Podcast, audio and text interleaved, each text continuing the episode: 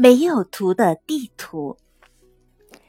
有一位高僧，他收了一位瞎眼的小和尚为徒。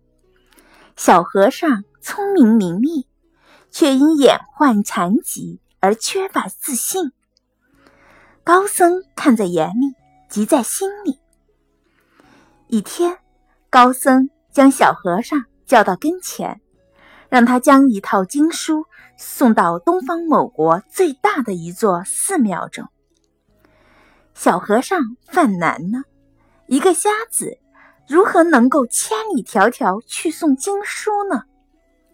高僧看出小和尚的顾虑，将一块绢书交到小和尚的手中，说道：“这是一张地图，当你找不到前进的方向时。”你可以将这张地图拿给别人看，让别人给你指路。要切记，不到万不得已时，不能看地图。小和尚谨遵师命出发了。一路上，他千方百计地打听去东东方那个国家的路线。途中经过了许多地区，吃了不少的苦，但他始终牢记师傅的叮嘱。没有打开那张地图。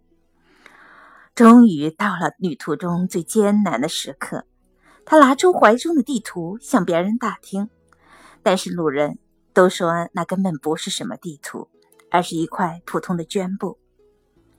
小和尚傻眼了，这分明是师傅的那块绢布，上面怎会空无一物呢？小和尚冥思良久。终于领悟了师师傅的良苦用心。师傅用一张没有图的地图，为小和尚树立了前进的自信心，给了他希望和勇气。